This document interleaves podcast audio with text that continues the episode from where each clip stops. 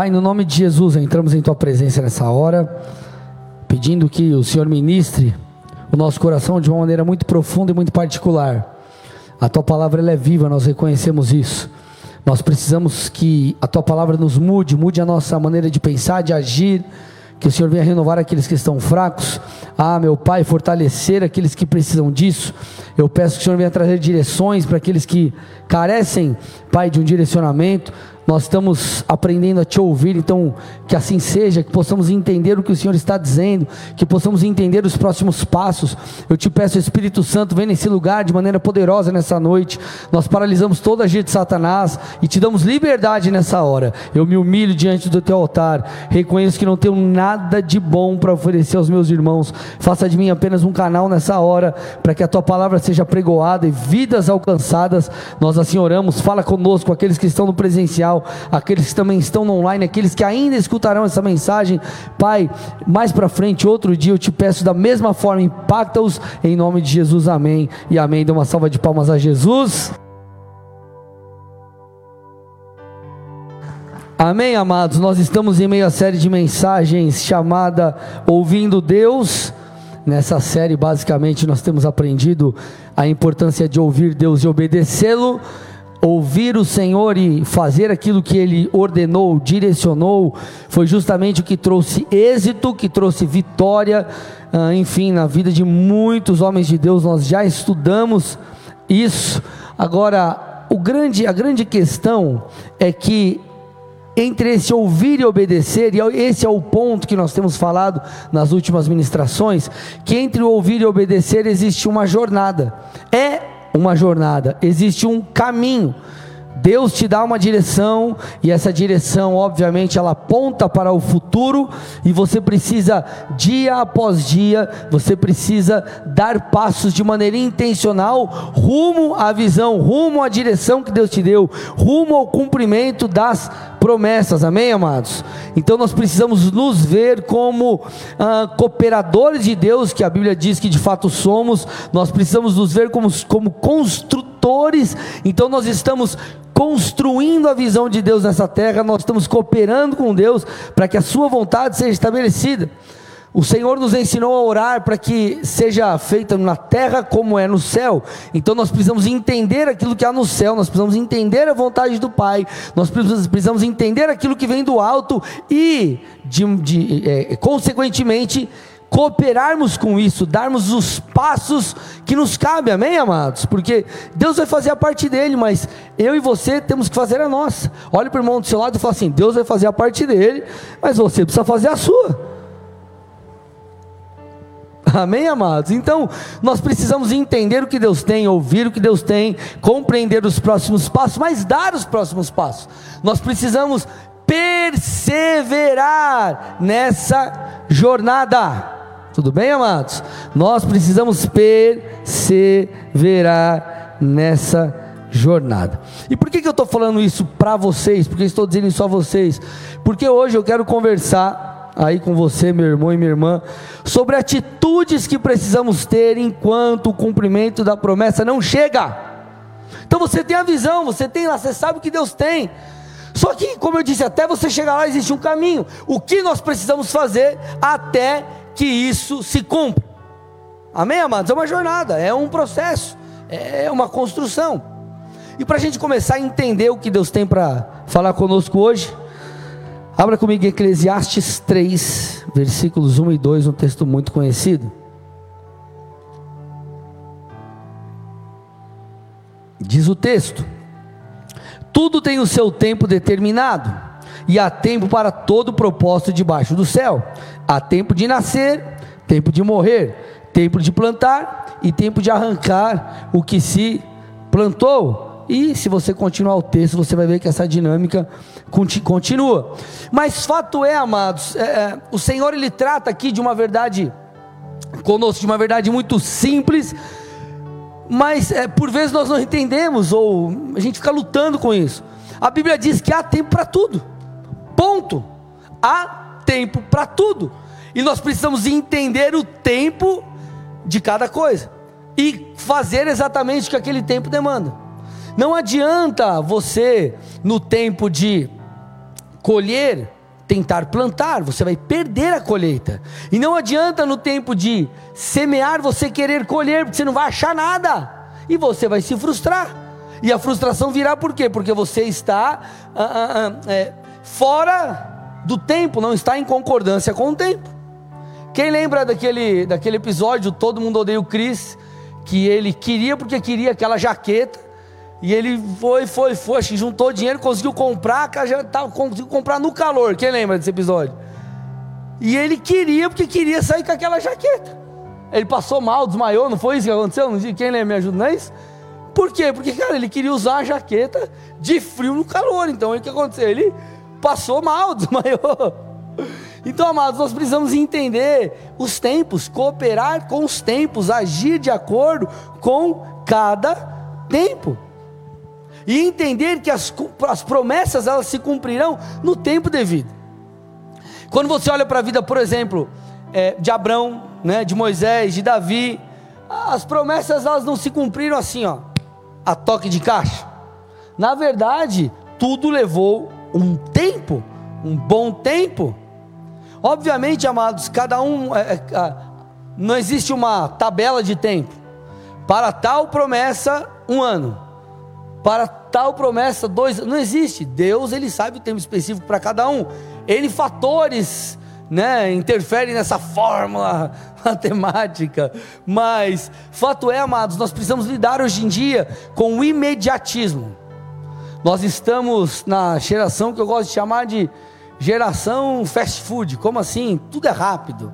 Que é, não tem paciência. Vai no McDonald's, você, você acha ruim se demorou mais de cinco minutos para sair o lanche. Tudo tem que ser rápido. Quer ver o teste para saber se você é ansioso ou não? Teste, prático. Quem aqui, quando você põe algo para esquentar no micro-ondas, você abre o micro-ondas antes de acabar o tempo? Aí, ó. Resposta.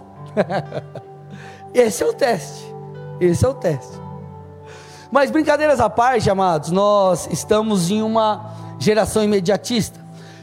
Uh, só que nós, apesar de, de, da cultura, tecnologia, tudo nos impulsionar a isso, né? antes, para você assistir um filme, você tinha que alugar na locadora, se não tivesse, tinha que esperar, ou tinha que ir no cinema, ou se fosse passar lá na sessão da tarde, tinha que esperar o dia chegar, tela quente, tinha que esperar segunda-feira, dez e pouco da noite, e qualquer outra coisa parecida.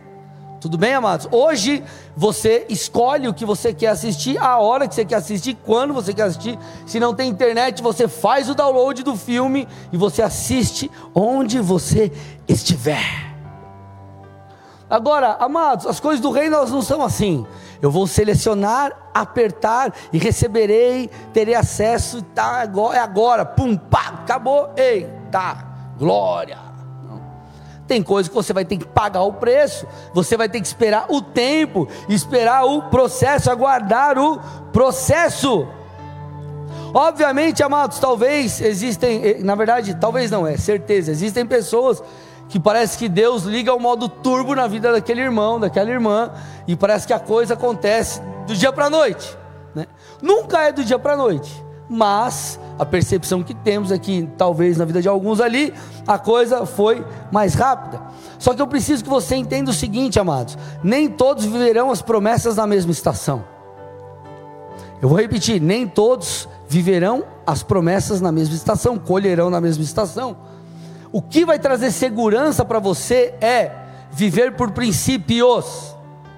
Se você viver por princípios, você pode esperar de fato a colheita daquilo, a bênção daquilo. Amados, o Deus, entenda uma coisa, nós temos duas garantias nessa jornada. O Deus que prometeu não mente, e quem planta pode esperar uma colheita. Por isso que eu falo muito sobre você ser fiel, você plantar, você viver por princípios. Porque se você vive por princípios, meu amado, você pode esperar que a coisa vai acontecer. Na hora de Deus, no momento de Deus, a coisa vai acontecer.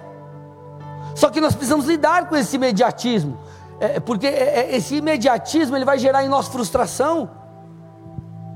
Obviamente, quando você olha talvez para a sua vida, olha para as promessas, é, e, às vezes você vê uma distância muito grande, é, isso pode te levar a, autoanálise, fazer uma autoanálise e entender se você não precisa ajustar coisas. E isso é muito importante. Só que, se você está no centro da vontade de Deus, você precisa continuar no centro da vontade de Deus, fazendo o que Deus te pediu e esperar. Sabe por quê, amados? Porque Isaías 64, 4 diz o seguinte: aumenta o retorno para mim, por favor. Isaías 64, 4.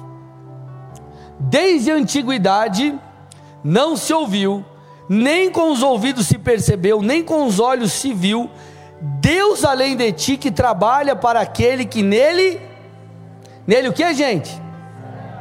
Espera. Deus está dizendo, a Bíblia está dizendo que Deus trabalha ao nosso favor. A Bíblia está dizendo, eu vou repetir, que Deus trabalha em nosso favor.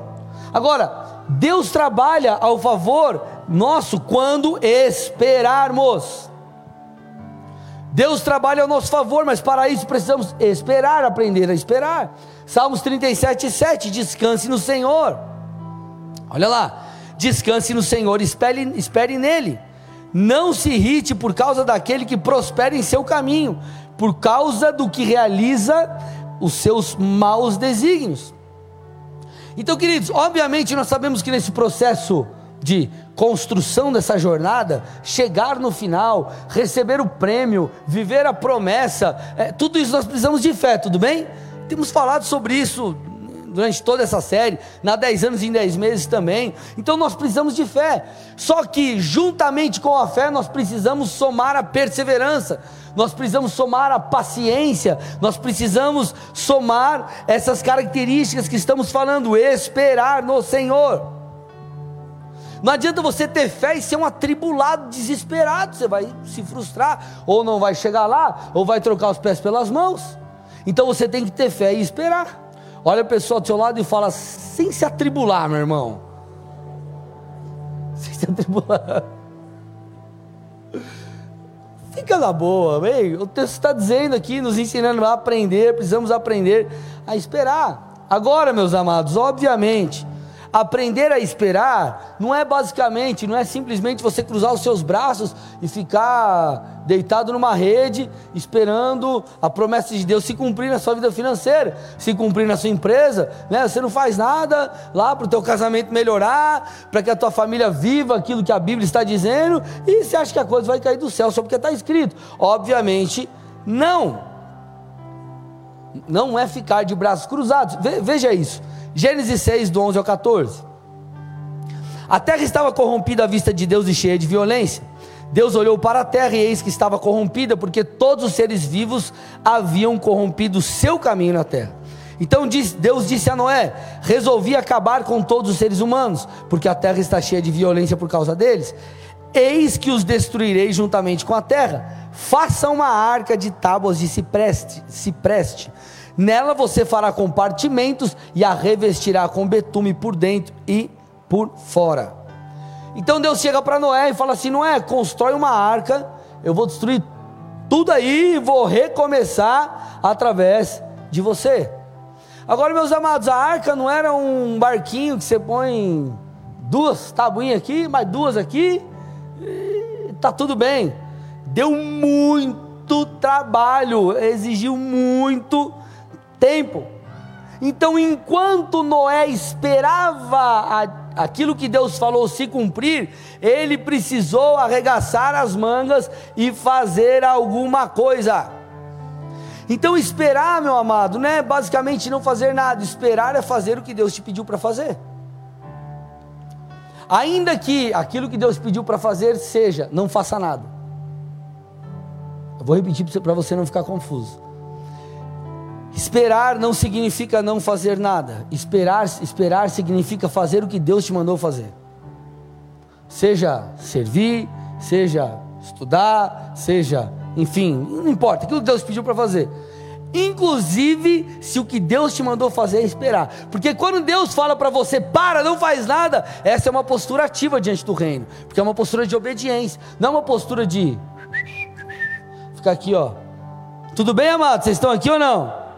Então nós precisamos esperar, fazendo o que Deus nos pediu para fazer.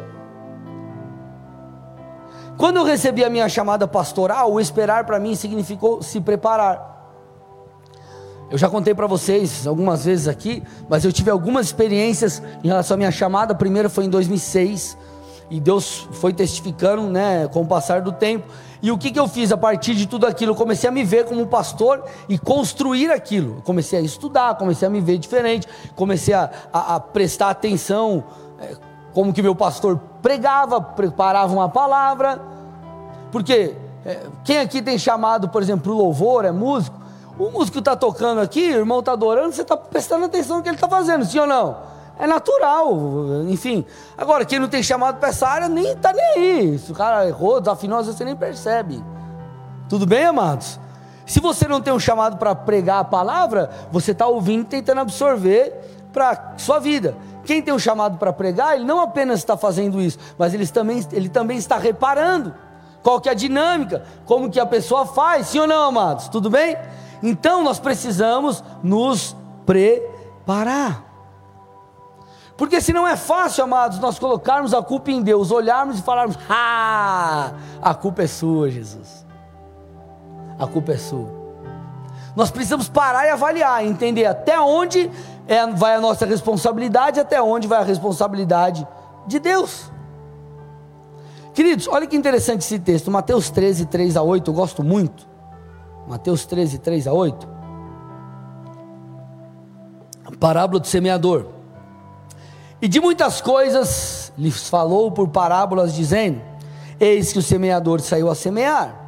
Preste atenção, olha o que diz o texto. E ao semear, uma parte caiu à beira do caminho, e vindo as aves, a comeram. Então, ó, semente não vingou. A outra caiu em solo rochoso, onde a terra era pouca, e logo nasceu, visto não ser profunda a terra. Saindo, porém, o sol a queimou, porque não tinha raiz e secou-se. Perdeu também. Outra parte caiu entre os espinhos, e os espinhos cresceram e a sufocaram. Também perdeu. A terceira semeadura também se perdeu. Outra, enfim, caiu em boa terra e deu fruto a 100, 60 e 30 por um. O que, que a gente percebe aqui? Nessa parábola do semeador, é, o semeador ele foi conseguir o seu êxito, foi dar certo aquilo que ele plantou apenas na quarta vez. O que, que isso mostra para mim e para você? Que o êxito do semeador estava no não parar de semear, estava no semear, estava na semeadura, estava em semear até a semente vingar e frutificar. Sabe por que, que muitos se frustram? Porque param no meio do caminho.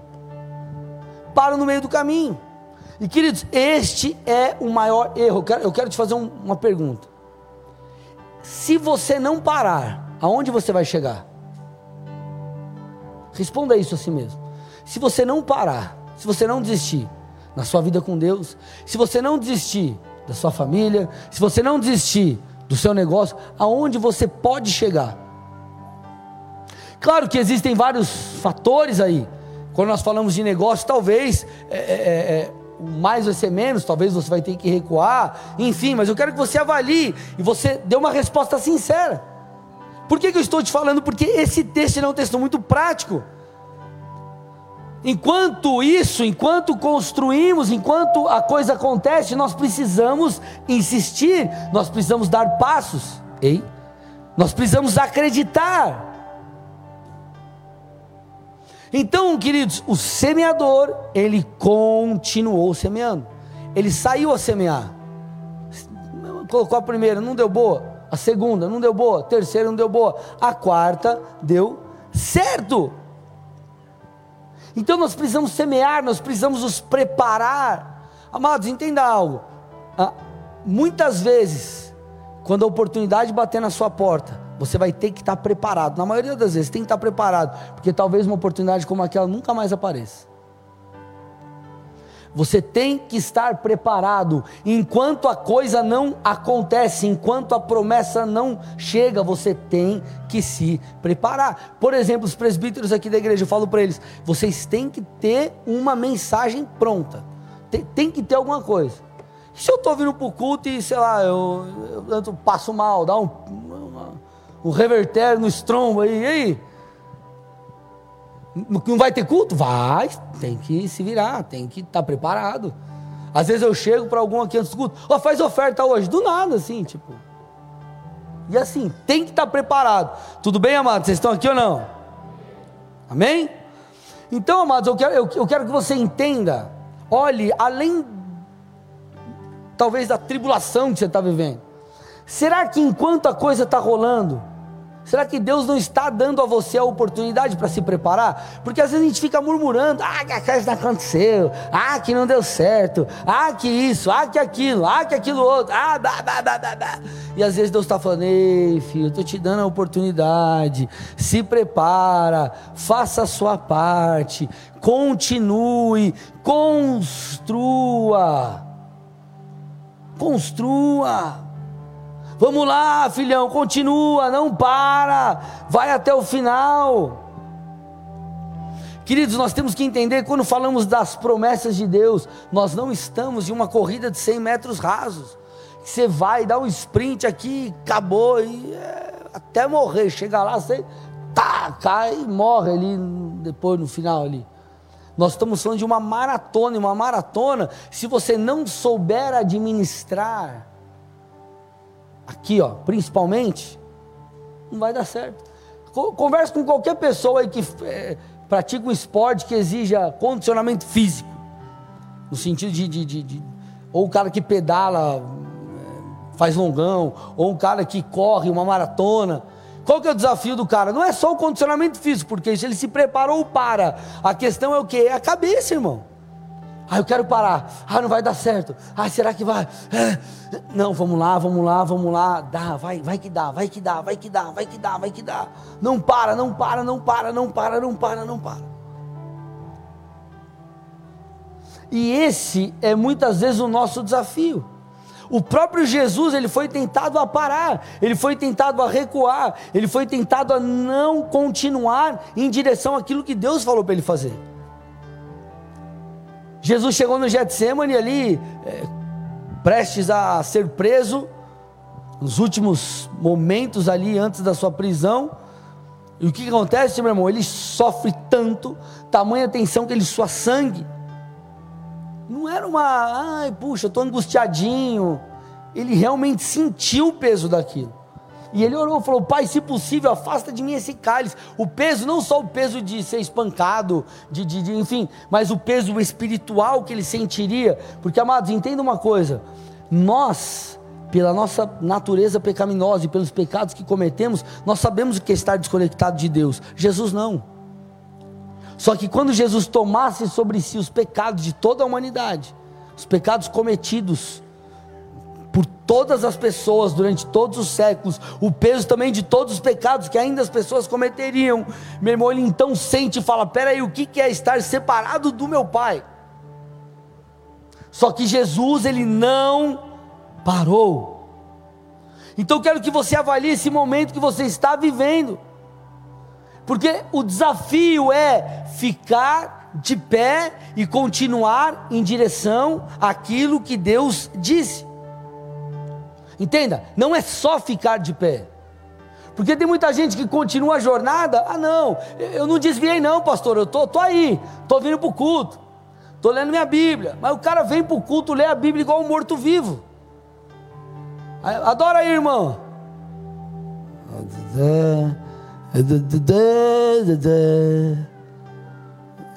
Levanta a mão, cara. Vamos ler a Bíblia, cara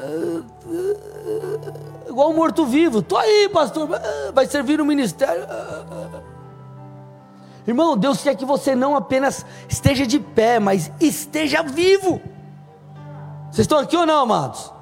Então a questão é você continuar de pé e continuar vivo, continuar aprendendo, continuar caminhando, continuar focado naquilo que Deus te disse, naquilo que Deus espera de você. Irmão, olha, olha para a vida de José. Imagina esse cara, ele tinha de tudo para ser um dos mais frustrados da Bíblia. Deus dá ele uma visão, Deus dá ele uma promessa, ele seria levantado ali entre os seus, aqueles, entre aqueles da sua casa, enfim, e aquele camarada ele é vendido como escravo pelos próprios irmãos. Imagina, não passaram a perna nele no trabalho, não passaram a perna nele na igreja. Os irmãos, sangue dele, passaram a perna nele, venderam ele como escravo. Até que então ele é vendido e se torna um dos servos ali de Potifar e ele se torna um homem influente no Egito. E Deus começa né, a, a mudar a história desse homem, mas de repente então ele, debaixo de uma falsa acusação da mulher do seu senhor, ele então é preso injustamente e passa um tempo na prisão. Então esse cara quando ele ele talvez achou que, meu Deus, né, eu estou respirando aqui, algo pelo menos está acontecendo na minha vida, eu estou vivendo algo relevante. Então ele mais uma vez se frustra, mais uma vez ele é traído. Só que o interessante, quando você olha para a história de José, é que ele sempre esteve preparado, ele sempre continuou vivo, ele não parou, ele continuou acreditando. Até que então, amados, você que conhece a história, depois pode ler lá no livro de Gênesis, o que acontece? Ele é, acontece tudo o que acontece lá, e ele então se torna o segundo maior no Egito. E aquela promessa que Deus deu lá atrás se cumpre. Por quê? Porque ele não parou ele continuou olhando para aquilo que Deus é, havia falado, ele não perdeu o foco e ele continuou construindo, ele continuou sendo intencional, ele continuou fazendo o que tinha que ser feito, ele não parou, ele aproveitou aqueles momentos, ele amadureceu, ele continuou. Queridos, quando nós olhamos para a vida do apóstolo Paulo, talvez se olhe e fale: Meu Deus, o Paulo é um cara tipo do glamour, escreveu 13 livros do Novo Testamento, e é o cara. Vai lá na Netflix, coloca Paulo, o apóstolo de Cristo, e assiste o filme. Você vai ver que esse camarada passou. Para você que de repente leu a Bíblia e não conseguiu entender, talvez visualizar um pouco que foi o ministério desse homem. Esse homem, no final da sua vida, ele fala para Timóteo: Eu combati o bom combate, eu completei a carreira e eu guardei a fé. Então, olha que interessante, amados. Ele, ele, ele não apenas lutou, ele está dizendo: ó, Eu combati o bom combate. Ele não apenas lutou, como muitos lutam, não, estou de pé, estou lutando. Ele não apenas ah, guardou a fé, ah, terminei, beleza, estou com Cristo, mas ele completou a sua corrida ele completou aquilo que Deus havia proposto, ele chegou aonde Deus disse que ele chegaria, ele cruzou a linha de chegada. Agora, qual foi o êxito desse camarada? Ele disse: Ei, eu prossigo para o alvo. Então você precisa prosseguir. Você precisa entender, meu amado e minha amada, que independente das suas frustrações, independente do que você passar, existe uma promessa, existe algo que Deus falou, e o Deus que falou não mente. Só que para isso você vai ter que cruzar essa linha, você vai ter que passar por esse deserto, você vai ter que romper com aquilo que tenta te parar. Querido, você acha que se fosse fácil viver o extraordinário de Deus, era para todo mundo estar tá vivendo. Por que, que nem todo mundo vive? Por que, que nem todo mundo às vezes chega também num nível de extrema é, unção e glória? Por quê? Porque a pessoa não paga o preço, porque dá trabalho, porque cansa, irmão. Dá trabalho. Eu não estou dizendo que você não tem que ter equilíbrio, mas eu quero que você entenda que você vai ter que gastar a sua vida em prol de uma visão. Vocês estão aqui, amados? Você tem que ter equilíbrio. Tem que ter equilíbrio. Ponto. Mas você precisa entender que quando Deus coloca algo no seu coração, é porque Ele espera que você coloque força nisso. Então dá trabalho, é desgastante. Só que por que, amados, nós então continuamos dando um passo após outro passo, nós então veremos a recompensa. A Bíblia diz, por exemplo, aquele que perseverar até o fim será salvo. Perseverar fala do que? De continuar, de, de, de, resistir, de ser intencional, de você né, não parar. Então, chegaremos do outro lado se nós perseverarmos. E perseverarmos até o final.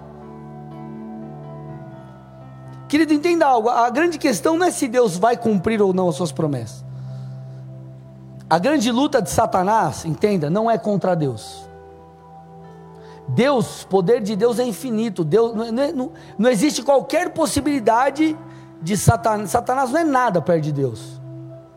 Deus faz assim, ó. Ele acabou. Não, não tem, não tem briga. Deus e Satanás. A briga de Satanás é comigo com você, a criação de Deus. Vocês estão aqui ou não? Vê se vê algum texto na Bíblia que Satanás chegou e deu um pau em Deus, assim, tá, não tem, irmão. Não tem. Não existe treta entre Deus e Satanás. A questão é que nós muitas vezes enfrentaremos uma resistência para que a gente chegue lá. Para que a gente chegue lá. E qual que é a grande questão? Enquanto nós estamos nessa jornada e enfrentamos essa resistência, se nós permanecermos sendo a vontade de Deus, Deus usará tudo isso para trabalhar em nosso caráter. Deus usará tudo isso para trabalhar em nós, gerar em nós resiliência e tantas outras coisas que eu vou falar aqui. Eu não estou dizendo que Deus ele avalia, mete o aval lá, assina embaixo todas as nossas atitudes.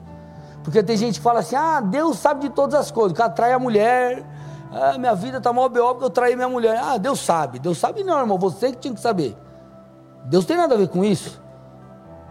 Agora, errou, se arrependeu, vai buscar restauração, vai se consertar com o Senhor, enfim. Agora, isso pode cooperar para a sua transformação. Agora, Deus não tem nada a ver com isso. Tudo bem, amados? Só que eu quero que você entenda que todas as coisas podem cooperar para aqueles que amam a Deus. As coisas boas e as coisas ruins também podem cooperar. Agora, isso não quer dizer porque senão as pessoas elas acabam colocando a soberania de Deus é, é, é, é é, no sentido de que não há escolhas para nós, nós não fazemos escolhas. Se algo de bom não acontece, né? ah, não, não rompi, porque Deus não quis. Agora, se você faz uma burrada, não, Deus quis assim. Então, não estou entendendo essa teologia. Tudo bem, amados? Vocês estão aqui? Feche parênteses. Olha o que diz Marcos 4, 26 a 29. Jesus disse ainda: o reino de Deus é como um homem que lança semente na terra. Ele dorme e acorda de noite e de dia, e a semente germina e cresce, sem que ele saiba como. A terra por si mesma frutifica. Primeiro aparece a planta, depois a espiga e por fim o grão cheio na espiga. E quando o fruto já está maduro, logo manda cortar com a foice, porque chegou a colheita. Amados, o texto diz que a colheita ela só pode chegar, só poderá chegar quando o grão estiver maduro. Só que antes do grão estar maduro e pronto para a colheita, ele precisa passar por um processo. Primeiro o talo, depois a espiga, após o grão cheio na espiga e por aí vai. O que eu estou querendo te dizer aqui, meu amado, que enquanto a promessa de Deus não se cumpre na sua vida, Deus está trabalhando em cada etapa no seu interior, Deus está amadurecendo você, Deus está preparando você, Deus está agindo em você, Deus está e estará te ensinando coisas. Você, você percebe isso, por exemplo, na vida dos discípulos? Jesus começa a chamá-los, chama um, chama outro, e vai chamando, e eles vão caminhando com Cristo, sendo discipulados, ali pelos três, três anos e meio de ministério de Jesus, até que depois eles são enviados. Só que você percebe que é, eles tiveram que ser preparados antes. Eles enfrentaram os desafios. Eles, puxa, a hora, ah, não consegui expulsar o demônio ali, ou curar a pessoa ali. E Jesus então ensinava. Eles eram o quê? É, instruídos pelo Senhor. As experiências geravam algo neles, os transformavam. Jesus, eu sempre digo aqui para vocês o relato ali de, da multiplicação de pães e peixes, o que Jesus estava tentando gerar no interior deles. Então nós precisamos entender que nessa construção, enquanto isso está acontecendo, enquanto estamos caminhando rumo às promessas, meu amado e minha amada, Deus estará trabalhando em nossas vidas, nos preparando. Por isso que você precisa ser intencional, por isso que você tem que viver os processos e perseverar diante dos processos, senão você vai ceder. Você já, é, você já tentou ensinar algo para o seu filho e ele não quis. Ele, é, você vai ensinar para ele andar de bicicleta. filho, faz assim, faz assim. Ah, não, não, já sei, já sei, já sei. E ele quer pedalar e cai. Você já viu isso? Ah, não, já sei, já sei, já sei, já sei. Fui jogar esses dias, meu filho, um joguinho lá que ele comprou. Eu fui jogar. Aí começou a jogar. Eu falei, mas que negócio estranho. Será que é assim que joga? Acho que nem é. Ele que inventou o jeito de jogar. Nem viu o manual, nem nada. É isso aí, eu vou jogar do meu jeito. E tem gente que é assim, só que você não desfruta do que tem. Só que nós precisamos entender o seguinte, amados. O exemplo aqui do André, meu filho, ele é uma criança, nós não somos. Ou não deveríamos agir como tal. Existe um processo. E nesse processo a gente tem que jogar o jogo do jeito de Deus, porque enquanto nós jogamos o jogo do jeito de Deus, ele gera coisas em nós. Só que às vezes Deus está querendo te ensinar a andar de bicicleta para que lá na frente você vença a prova. Só que você está aqui, não, deixa que eu ando do meu jeito. É igual minha filha, minha filha põe os pezinhos no chão e ela fica assim andando de bicicleta. Tudo errado. Tudo bem, amados? Então, então vamos avaliar, cara, Deus tem algo para mim. Eu estou aprendendo a ter fé. Puxa, eu estou crendo no sobrenatural. Eu estou entendendo que eu preciso ouvir Deus. Então eu ouvi, eu estou dando passo, eu estou construindo tudo isso, eu estou indo em direção às promessas. Agora, peraí, nesse processo, o que Deus está tentando me mostrar? O que Deus está tentando gerar em mim? O que falta ser transformado na minha vida? O que ainda eu preciso aprender para que eu chegue lá? Essa precisa ser a pergunta. Essa é a pergunta que eu e você precisamos fazer.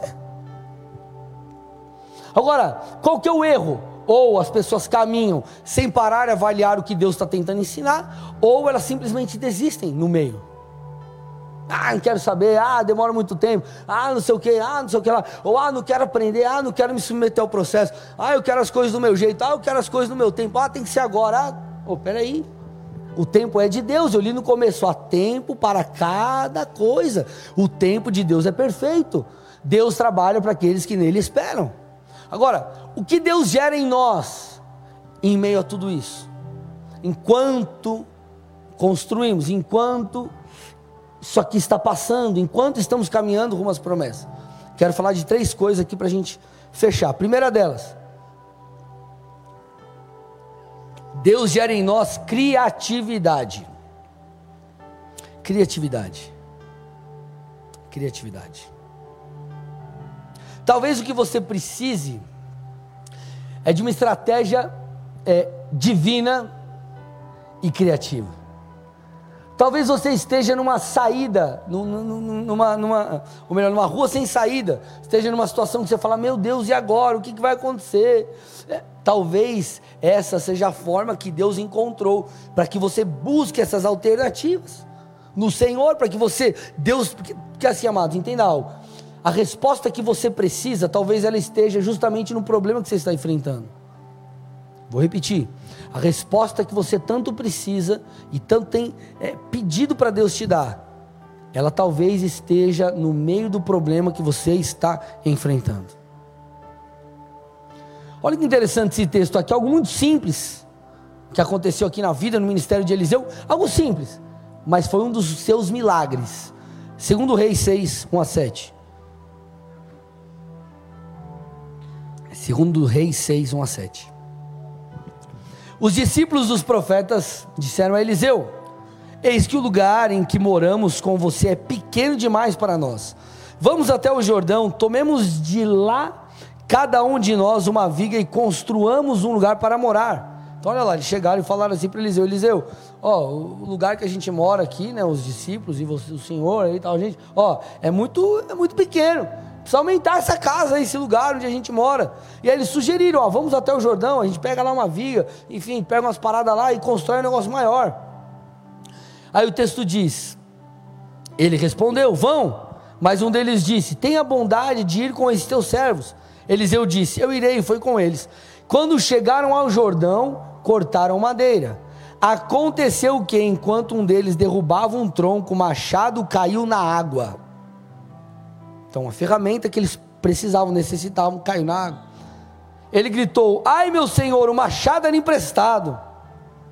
O homem de Deus perguntou: Onde caiu? Ele lhe mostrou o lugar. Então Eliseu cortou um galho, jogou na água naquele lugar e fez o ferro flutuar.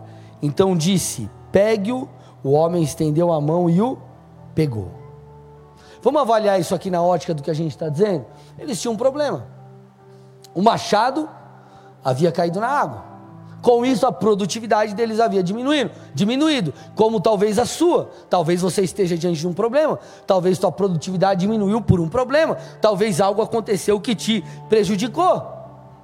E Eliseu poderia ter simplesmente falado: Ó oh, céus, ó oh, vida, aconteceu e tudo bem, não tem machado, vamos depois fazer outro, vamos dar um jeito.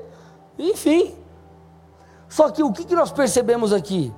É, diante disso, eles encontraram uma saída criativa e milagrosa. Então Eliseu, como homem de Deus, ele joga ali o tronco na água, aquilo, aquele machado que obviamente pesado estava no fundo, ele flutua. Então eles pegam aquilo novamente. Entenda uma coisa, esse texto me mostra, primeiro, que Deus pode nos dar saídas, ideias criativas. E segunda coisa, que Deus se importa com coisas pequenas. Porque, amado, o que era isso aqui? Era a revolução que Eliseu estava fazendo, no, enfim, no seu povo. Não caiu um machado na água que era para eles construir uma casa. Amado, tem uma coisa: Deus se importa com você, Deus está interessado nos detalhes da sua vida.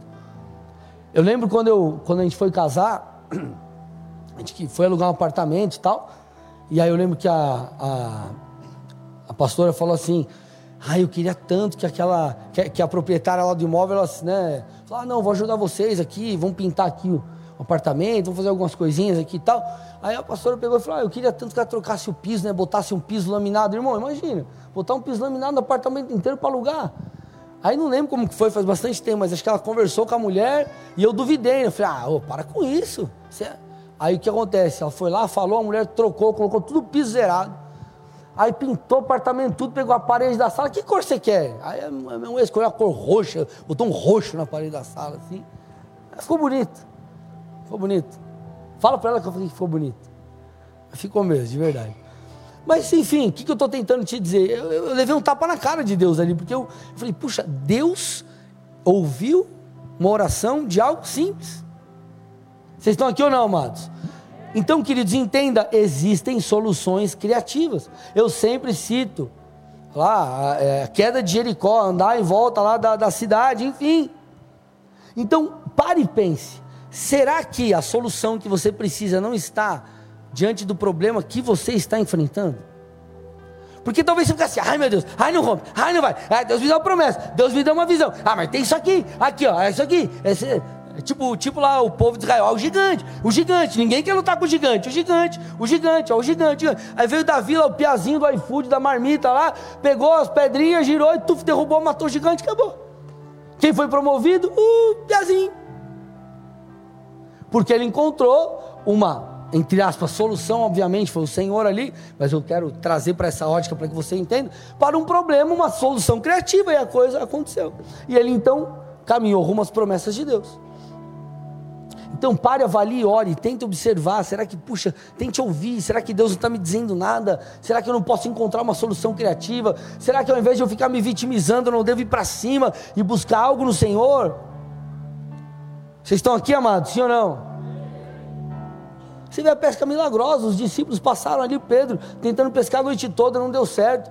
Só que quando o Senhor disse, ei, vai, joga, vai para o fundo, lança as redes de novo. Ó oh, Senhor, eu tentei pescar a noite toda, mas não deu certo. Mas debaixo da sua palavra eu vou lançar. Então eles lançaram e a coisa aconteceu. Por quê? Porque estavam debaixo de uma palavra.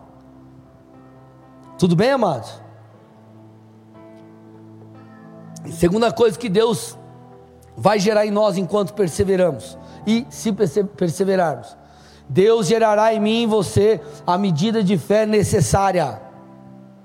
Escute, a fé precisa ser desenvolvida. A fé, eu vou repetir, precisa ser desenvolvida. Você vê, eu, eu, eu às vezes eu falo isso para vocês. Você vê Jesus repreendendo, pessoas pela pequena fé e elogiando pessoas por uma grande fé. Por quê? Se, se fosse tudo igual fé. Porque existirão coisas que nós precisaremos de uma fé maior. Então, a cada milagre, a nossa fé ela precisa ser desenvolvida.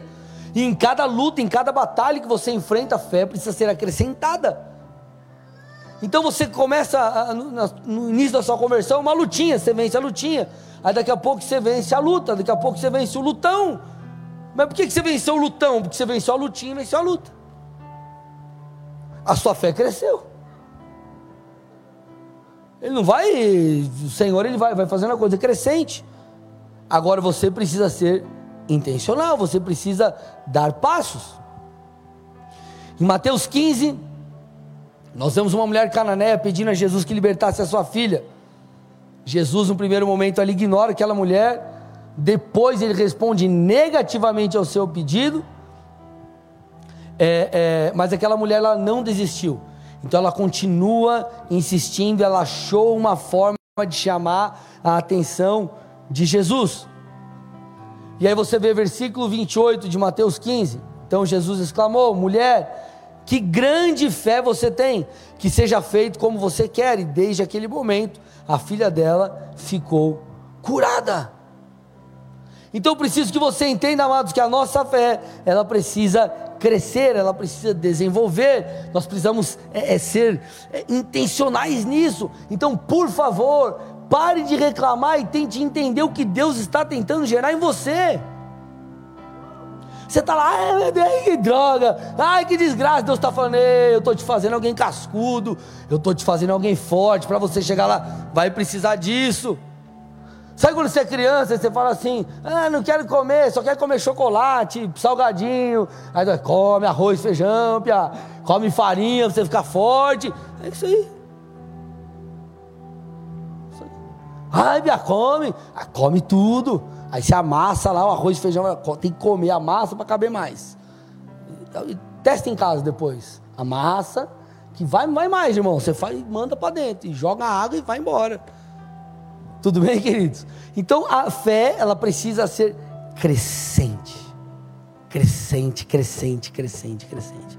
E terceira coisa que o Senhor vai gerar em você, e estou fechando com isso: Deus gerará em você, se você perseverar, resiliência. Entenda uma coisa, amados: todo mundo que quiser fazer alguma coisa diferente nesse mundo vai levar pedrada. Se quer não ser criticado, não faça nada. Fique em casa Trabalhe de casa, não apareça, não fale com ninguém, não lide com pessoas. Viva numa bolha, isolado e ninguém vai te criticar. Agora experimente fazer uma coisa diferente. Vão te criticar. É isso. Vão te criticar. Por quê? Porque você está exposto. E todo mundo que está exposto vai ter gente que vai aplaudir, vai ter gente que vai tacar pedra. Faz parte do processo. E em meio a tudo isso, nós precisamos permanecer caminhando rumo à visão. Lembra que eu falei que alguns param no meio do caminho? Por que param alguns? Porque olha e fala, ah, mas o que, que um acha? Que eu tô... Não interessa o que alguém acha, interessa o que Deus acha. Interessa o que Deus mandou você fazer. Vocês estão aqui, amados, sim ou não? Agora, enquanto nós enfrentamos essas coisas, eu falei há pouco, nós nos tornamos cascudos e nós nos tornamos pessoas resilientes isso vai ser extremamente necessário. Por exemplo, técnico da seleção brasileira de futebol. Você percebeu que to... aqui a gente deve ter uns 100 técnicos de futebol aqui. Todo mundo tem um pitaco para dar. Não, esse cara não levaria, eu levaria o outro. Sim ou não, mano? Não é verdade? Não, o cara levou, o Tite convocou o cara errado lá, não tinha que levar. É, isso aqui, isso aqui, isso aqui, isso aqui, isso aqui, isso aqui. E você acha que o Tite lá no. O cara deve encher a paciência dele lá. Fala, o povo fica enchendo. Convoca um aí reclama. Não, agora eu tinha que convocar o outro, mas e o outro? E fica aquela coisa. Tem que lidar com um monte de coisa, tem que lidar com pressão, tem que lidar com tudo isso. E vai fazer parte. Se você quiser se desenvolver, amados, na, no ministério, na sua vida profissional, qualquer, você vai ser criticado. Ah, não, você prosperou. Ah, isso aqui agora ficou rico, virou mesmo, ficou metido. Aí se você não cresce, ah, o cara não tem fé, não vai na igreja. Cadê teu Deus? É sempre assim, irmão. Você vai, se converte e tá tudo bem. Olha lá, agora virou beato, não, só vai na igreja. Aí você tá na droga, não, agora tá, tá na, drogado, não vai fazer nada da vida. Sim ou não, mano? Sempre vai ter alguma coisa. Só que tem gente que cede diante disso. E você precisa ser resiliente. O que é resiliência? Resiliência, escute, olha, olha essa definição. É a propriedade que alguns corpos apresentam de retornar à forma original após terem sido submetidos a uma deformação. Traz para mim aí, Almi, pega aqui para mim. Ó.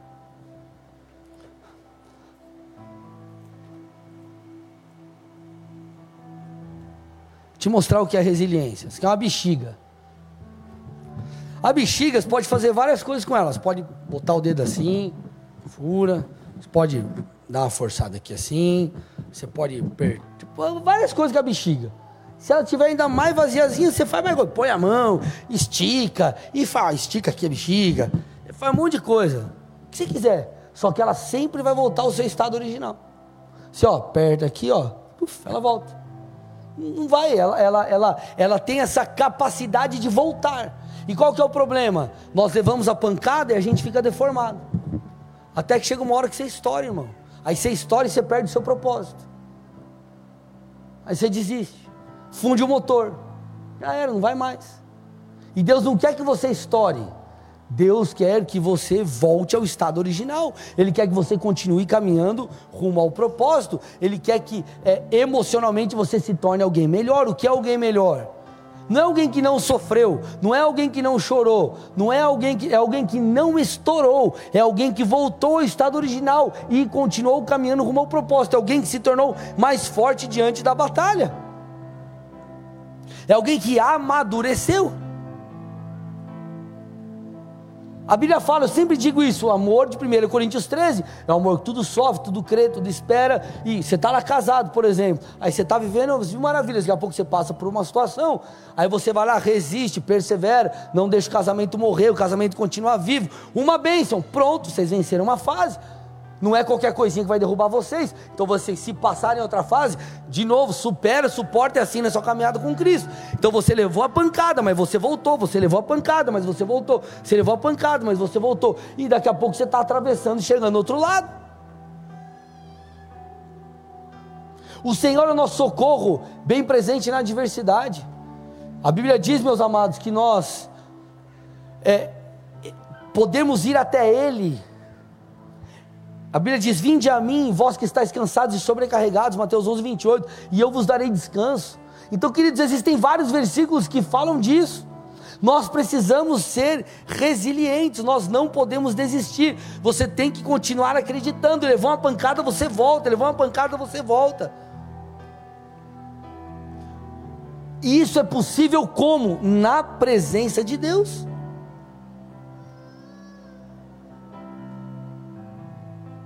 Olha, olha que interessante, amados. Marcos 5, estou fechando, 24 a 29. Olha que incrível o relato dessa mulher aqui, ó.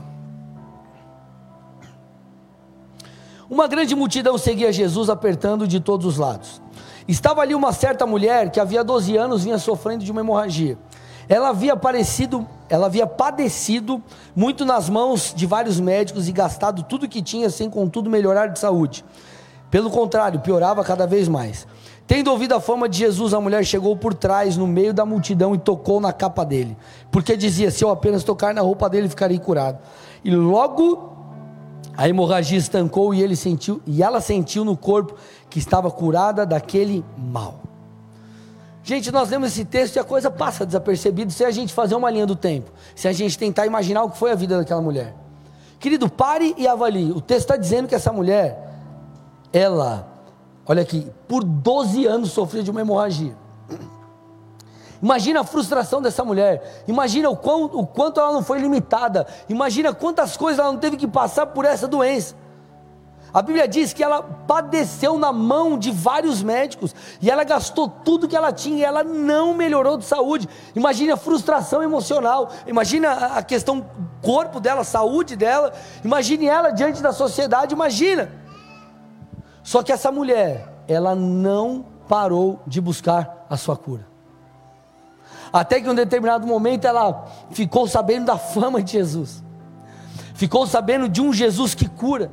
Então o que, que ela fez? Ela falou: Eu não vou perder a oportunidade. Ela poderia, amado, ter falado: Ah, eu já busquei tanta gente. Ah, já me falaram do médico aqui e tal, do especialista não sei de onde, do outro, do outro, do outro, gastei tudo que eu tinha. Agora, eu não vou encontrar a cura. Estou 12 anos tentando isso.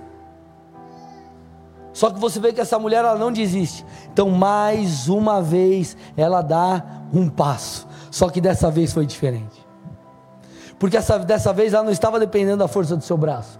ela não estava debaixo da vontade humana, mas ela estava buscando aquele que é o Todo-Poderoso, aquele que tem as respostas para dar. Então o que aconteceu com ela, amados? Ela foi curada. Ela foi curada. Tem um pastor chamado Castiluna que ele diz assim: ó, muitos têm fé para aguentar os problemas, mas não para sair deles. Vou repetir: muitos têm fé para aguentar os problemas, mas não para sair deles. Você toma porrada e você não estoura, mas talvez você fica deformado. E daqui a pouco, irmão, você que era para ser a bola, e não leva mal não, estou falando de barriguinha, gordinho não, tá? Imagina o propósito, era para ser uma bola de futebol. Aí daqui a pouco você vira o quê? Você vira um, um cubo. O que era para estar tá rodando, está pulando.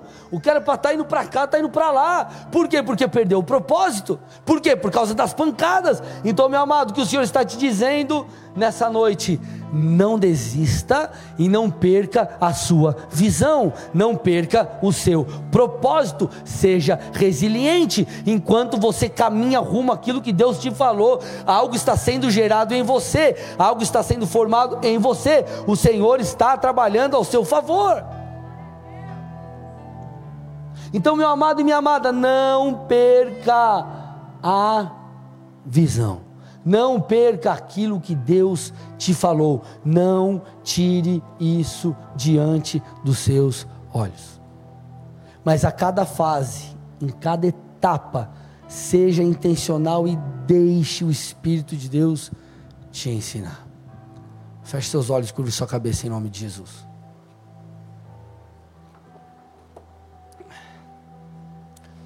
Eu quero fazer aqui duas orações. A primeira é por você que está aqui talvez visitando essa igreja pela primeira vez. Ou quem sabe você até já veio uma segunda, terceira, quarta vez. Talvez você já acompanhou algumas vezes os nossos cultos aí pela internet. Mas você que ainda não teve encontro real com Jesus. Entenda uma coisa: o Senhor está te chamando para que você é, seja amigo dele. Ele está te chamando para que você viva algo diferente. Jesus, ele não é uma, uma religião. Jesus, ele não é uma, uma, uma história, ah, um conto. Não, ele é o Deus Todo-Poderoso, Ele está vivo, Ele quer se relacionar com você e a sua vinda aqui nessa igreja e você assistindo esse culto não é à toa.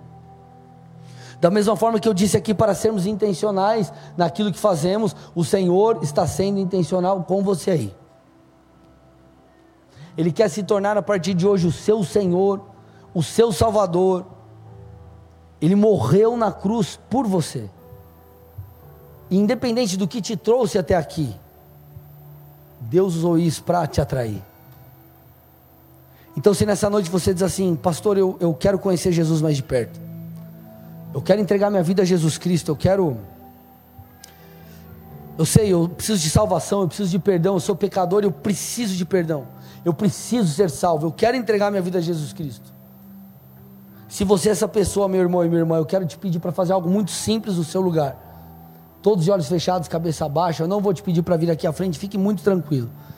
Mas eu quero que com toda a fé que aí no seu coração, que o Senhor já depositou em você, eu quero que você faça algo muito simples. Coloque a mão no seu coração, aí onde você está, seja no presencial ou no online e repita comigo a seguinte oração: diga assim, Senhor Jesus, Senhor Jesus nessa, noite, nessa, noite, eu peço perdão, eu peço perdão por cada um por cada dos, meus pecados. Dos meus pecados. Eu, reconheço eu reconheço que preciso de salvação. Preciso de salvação. Então eu te reconheço, então eu te reconheço como, meu Senhor, como meu Senhor, meu Salvador. Meu Salvador. Escreve, o meu nome, o meu nome no livro da vida, livro da vida e me ajuda, ajuda para que nessa jornada, que nessa jornada eu não apenas te conheça, apenas mas, te que mas que o Senhor trabalhe em minha vida. Vida. Eu me entrego a ti. Entrego a ti me ensina a te amar. Me, me dê experiências contigo. Experiências e que a partir de hoje, partir de hoje eu possa caminhar, possa caminhar ao, seu lado, ao seu lado todos os dias, todos os da, minha vida, da minha vida. Em nome de Jesus. Nome de Jesus. Pai, eu entrego essas vidas a Ti. Em resposta a essa declaração, essa confissão, que eles sejam tocados e tocadas pelo Teu Espírito. A Tua palavra diz: quando cremos com o coração e confessamos com a boca, então nós somos salvos. E eu quero Pai, juntamente com toda essa família, Pai, que me alegrar porque eles foram tocados pelo Senhor, eles estão nascendo de novo. Eu peço, meu Pai, que eles saiam daqui visitados pelo Teu Espírito, que uma chama, Pai, de fome, de sede por Ti, de desejo por ti possa surgir a partir de agora, que o Senhor os guie nessa jornada rumo à Sua presença, que eles possam viver o seu, o seu propósito. Pai, eu abençoo cada um aqui, abençoo as famílias, Pai, as finanças, os negócios, abençoo a vida espiritual, em nome de Jesus, Pai, nós assim oramos e nos alegramos, amém. E amém. Dê uma salva de palmas a Jesus bem forte, amém, meus amados.